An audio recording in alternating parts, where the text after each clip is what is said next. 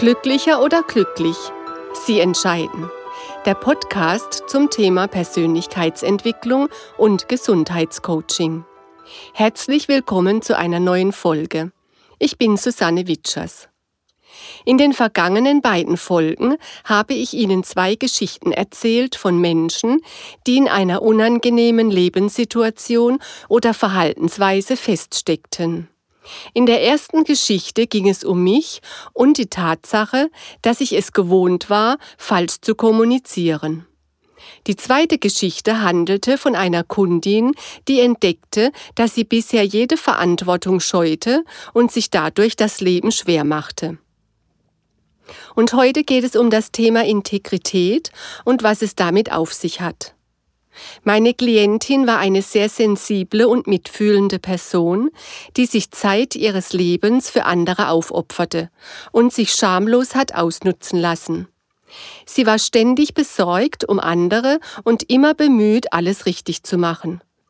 Ihr Verhalten vermittelte ihrem Umfeld jedoch das Gefühl, dass sie ein schwacher Mensch sei und man an ihr seinen eigenen Unmut ungeniert auslassen konnte.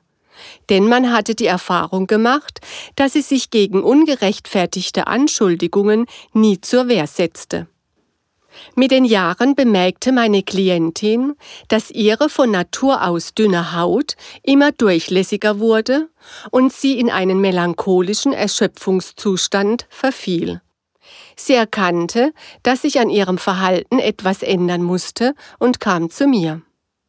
Ich hörte mir ihre Geschichte wie immer sehr aufmerksam an und bat sie dann spontan, sich auf drei Blätter Papier zu stellen, die ich vor ihr auf dem Fußboden ausbreitete. Sie wusste nicht, was auf den Blättern stand, im Gegensatz zu Ihnen, liebe Hörerinnen und Hörer. Auf den Blättern standen die Worte Kommunikation, Verantwortung und jetzt auch Integrität. Auch diese Klientin bat ich, das Blatt Papier zu wählen, auf dem sie sich nicht wohlfühlte. Und wie nicht anders zu erwarten, entschied sie sich für das Blatt mit dem Wort Integrität. Was hat Integrität mit dem Problem zu tun? Diese Frage stellte ich meiner Klientin. Sie wusste darauf keine Antwort und gab etwas verlegen zu, dass sie mit diesem Wort nicht viel anfangen könne. Ich beruhigte sie, indem ich ihr zusicherte, dass sie sich hier in guter Gesellschaft befinden würde. Die wenigsten meiner Klientinnen und Klienten konnten sofort etwas mit diesem Begriff anfangen. So zog ich meine schlaue Notiz zu Rate und las ihr vor, was es mit dem Begriff Integrität auf sich hat, nämlich meine Gedanken und mein Handeln sind im Einklang. Ich bin ganz bei mir selbst. Ich bin geschützt vor äußeren Eindrücken. Nichts und niemand kann mich verletzen. Ich zeige Grenzen auf, die andere respektieren. Ich fühle mich stark und bin gut zu mir. Ich bin aufrichtig und authentisch. Ich bin charakterstark. Meiner Klientin war, nachdem der Begriff Integrität geklärt war, durchaus bewusst, dass sie ein Problem damit hatte, sich abzugrenzen. Es war ihr aber noch nie gelungen, dieses Ziel zu erreichen. Ich versprach ihr, dass sie, wenn sie sich auf ein Experiment einlassen würde, ein Werkzeug mit nach Hause nehmen könne, das ihr im Alltag helfen würde, ihr Ziel Schritt für Schritt zu erreichen. Ich bat meine Klientin, sich vorzustellen, wie es sei, ab sofort ganz bei sich selbst zu sein und sich abgrenzen zu können. Wie es sei, wenn sie erfolgreich Grenzen aufzeigen könne, die andere respektierten.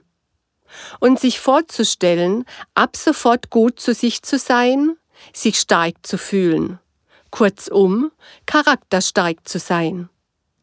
Diese neue innere Haltung und das damit verbundene gute Gefühl verankerte sie mit einer Körperbewegung und setzte dieses Werkzeug ab sofort immer dann ein, wenn sie bemerkte, dass ihre Grenzen überschritten wurden, beziehungsweise noch bevor die Situation tatsächlich eintrat.